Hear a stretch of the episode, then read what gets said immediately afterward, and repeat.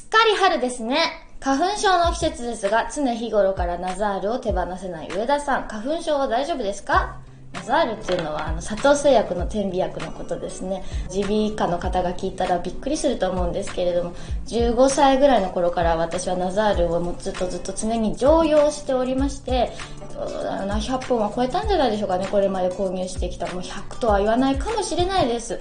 それぐらい家の中に3本ないと落ち着かないナザール、会社にも1本置き薬のナザールがないと落ち着かないぐらいなんですけれども、花粉症は大丈夫ですね。どこも痒くないですし、全然平気です。皆さん、花粉症の方は大変だと思います。ね、ラザールドピアノの西村博文さんも花粉症大変みたいなことを言ってらっしゃいますね、毎年毎年。私はぎっくり首になりましたね。またなりました。箱庭のファンクラブ開放をお読みの方はご存知かもしれないですけれども、2年前にハートブレイカーツアー用の映像を iPad でずっとアニメーションの編集をしていて、で、まあ夜通しやって朝30分仮眠しようみたいな感じで寝た時に、うってなってバーンみたいな感じで首がもうね、突発的にバーンってなるんですよ。めっちゃ怖いですよ。で、針をやってもらったら失神したっていう、そういうエピソードがあるんですけれども、また久しぶりになりました。癖になっているんでしょう。どうやらストレートネックなどが原因のようです。首の筋肉のところがバチコーンって腫れていまして、要は、起き上がれない。もう、あの、全然起き上がれない。で、なんとかかんとか湿布を貼って、湿布といっても消炎の、もう痛み止め湿布みたいなのを貼ったら、まあ3、40分後ぐらいからちょっとまあトイレぐらい立てるかなぐらいの感じになってくるみたいな。なんとか今日は歩いています。皆さんも本当に伸びにはお気をつけください。上田までの朝まで生返事。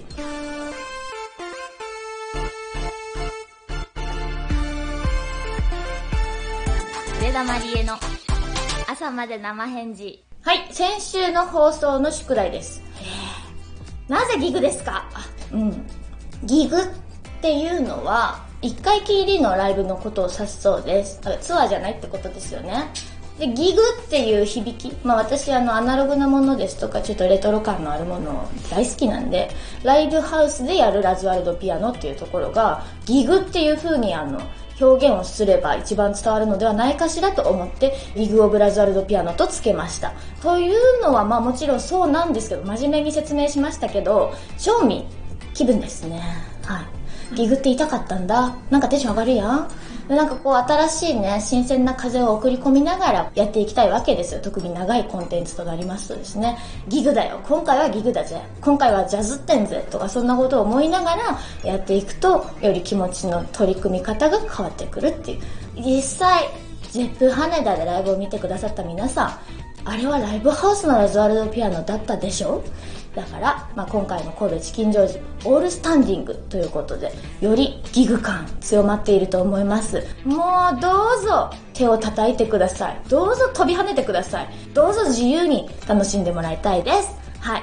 2023年4月2日日曜日神戸チキンジョージ。生田神社のすぐ近くです。チキンジョージはもうほんと古くからあるライブハウスの中でも伝説っていう感じがするライブハウスで私はかっこいいなと思ってずっと好きです。ちゃんと生ピアノがある会場です。楽しみにしていてください。オフィシャル選考が今実施中でございます。3月12日日曜日、今週末って言っていいのかな？の23時59分までやっております。よかったらこちらで申し込みしてみてください。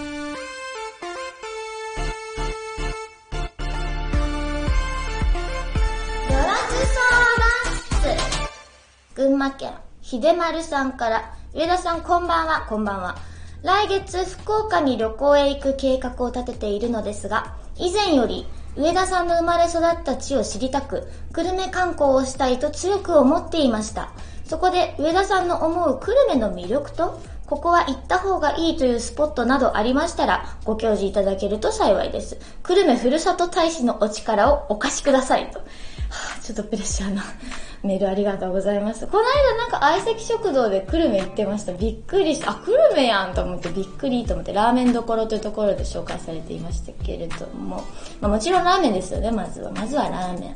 で、まあ雰囲気よね。でも食い倒れるつもりで、もうたくさん食べるものあるんで、ラーメン、餃子、焼き鳥など、まあ、うどんも美味しいですから。ですから、一日で行くと思うと、まあ、一日というか半日ぐらいで回るイメージだと、ちょっとお腹きついんじゃないですか？ラーメンまず食べるでしょ？で、その後、まあ、餃子を一旦挟むかい？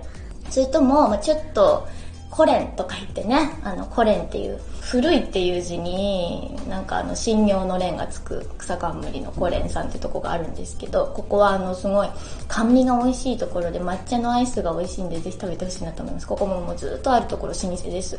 だからコレン食べて、でまあそうね石橋文化センターに行って石橋文化センターでは梅ヶ餅が買えることがあるんで梅ヶ餅は太宰府のメーカーですけれどもあ太宰府まで行くのも大変ですし石橋文化センターで食べ声に餌があげれたらあげちょっとお腹空いてくると思うんで一回うどんうどん行きましょうここで。ここでうどん。でうどん食べてからのそうだな。その後、まあちょっとエマックス久留米周辺ぐるぐると回ったりとかむつもん商店街。私はもうむつもん商店街でずっと育ったようなものですから母のね地元でもありますからねおばあちゃんとこがあったりとかしたんで、まあ、むつもん商店街歩いてもらってへえと思ってもらって その後、まあ商店街の付近で餃子が名物なんで餃子食べつつ飲んで飲みつつのはしご酒で焼き鳥。ダルムっていうね、部位が久留米ではね、えー、有名なんで、豚の小腸でしたかね。まあ、豚バラとかもね、福岡以外ではなかなか食べられないんで、この辺を食べる飲み歩き。これがまあおすすめコースですかね。あの、のどかな回り方としてはいろいろとありますけれども、あとあの、私の大好きなね、カラオケマリオさん。カラオケマリオさんが3月いっぱいで閉店してしまいますのでこちらもよかったらぜひ行ってみてくださいカラオケ歌えば腹も減るっていうところで、はい、やってみてほしいなと思いますどうだろう？久留米ふるさと大使の力出ましたでしょうか？こちらラジオネームマリコマリさんからです。はい。私には中学3年の弟がいるのですが、ものすごく反抗期です。せっかく母が作ってくれたご飯を食べない。お弁当を置いていったり、声をかけても返事しない。一日中スマホを見ているから注意するとすぐに切れて死ねと言ってきます。そんな弟の態度に私もイラッとして言い返したらマリエさんのポスターを破かれて大喧嘩になりました。マリエさんは反抗期はありましたか？私が我慢するしかないのでしょうか？反抗期ね、あったんじゃないですかね。あったと思いますよ。私なかったと思ってたんですけど妹と7つ違いなんで子供の頃からもおむつを替えたり抱っこしたりご飯を食べさせたりもうずっと妹と一緒に行っていっぱいお世話したはずなんですけどあの妹からしたらですよもう記憶がまあ5歳以降ぐらいしかないですからお姉ちゃんはもう中学校に入ってからずっと怖かった。なんかご飯よって言って言いに行ったら枕を投げられたとかえー、みたいなそんなことあったかな？みたいな。なんかずっと帰りが遅くなったお姉ちゃんはもう全然なんか私の言うことを聞いてくれなくなったとか言われますけどめちゃくちゃ可愛がってたんでね。まあでもそれをよくよく考えるとまあそれって反抗期だったのかなと思ったりはしますけれども。自分では何かに反抗しているなんかこう具体的なものというよりはわからないなんか全全部に対しての反抗だったのかもしれないですね。うん、ヒョウ柄のパーのジャケットを着て修学旅行に行くとかさ、なんか眉毛を剃りすぎて怒られるとかさ、なんか 変、変な山猫みたいな中学生だったんですけれども、まあそれがあったから、あの時やばかったなとか、いろんな失敗をして今があるんですけど、まあ、とはいえね姉妹兄弟いろいろね難しいところはありますけど家族間なんでまあさあずっと仲良しってわけにはいかないですよね。そのちょっとまあ距離が空いてでもなんか困ったことがあったらいつでも助けるしみたいな。そういう関係性がね最終的に残る。それが家族なんじゃないかなバイオリズムがあるのかなと思ったりはします。でもちょっとまあ行き過ぎたねそのマリエさんのポスターを破くとかはちょっとお姉ちゃんが一番悲しいことをしたんでしょう彼は。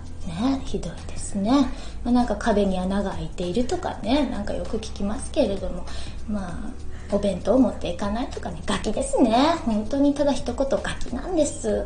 感謝をできないガキですからもうお弁当は作らなくていいと思います。そんな子には食べなくていい。あんたさん食べなくていい。って言ってもう作らないでいきましょう。はい。そう思います。ポスターはあと5枚買ってください。ね大変ですけど皆さんメールなんか温まりました心が。マリコマリさんありがとうございます。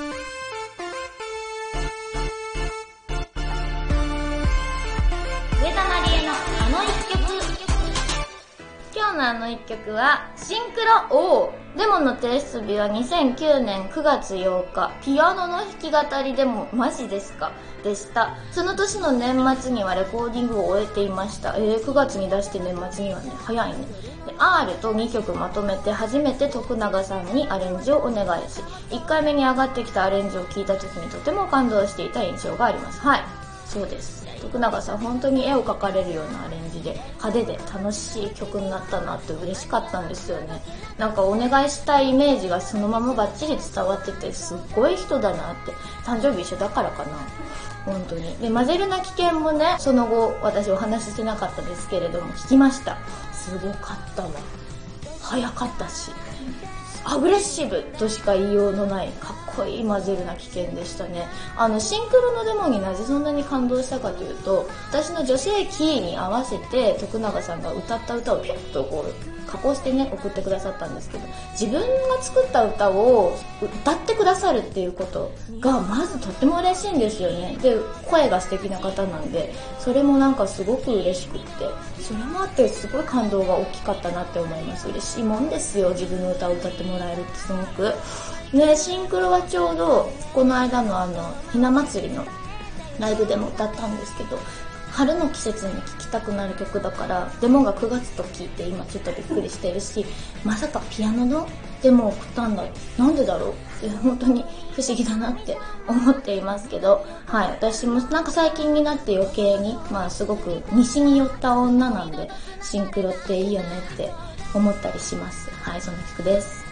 今夜も12分間のお付き合いありがとうございました。ありがとう。今週日曜日まで神戸チキンジョージでギグオブラズワルドピアのオフィシャル選考を受付中。そして生返事へのメールはインフォアトマーク上田マリオ .com まで。それでは皆さんおやすみなさい。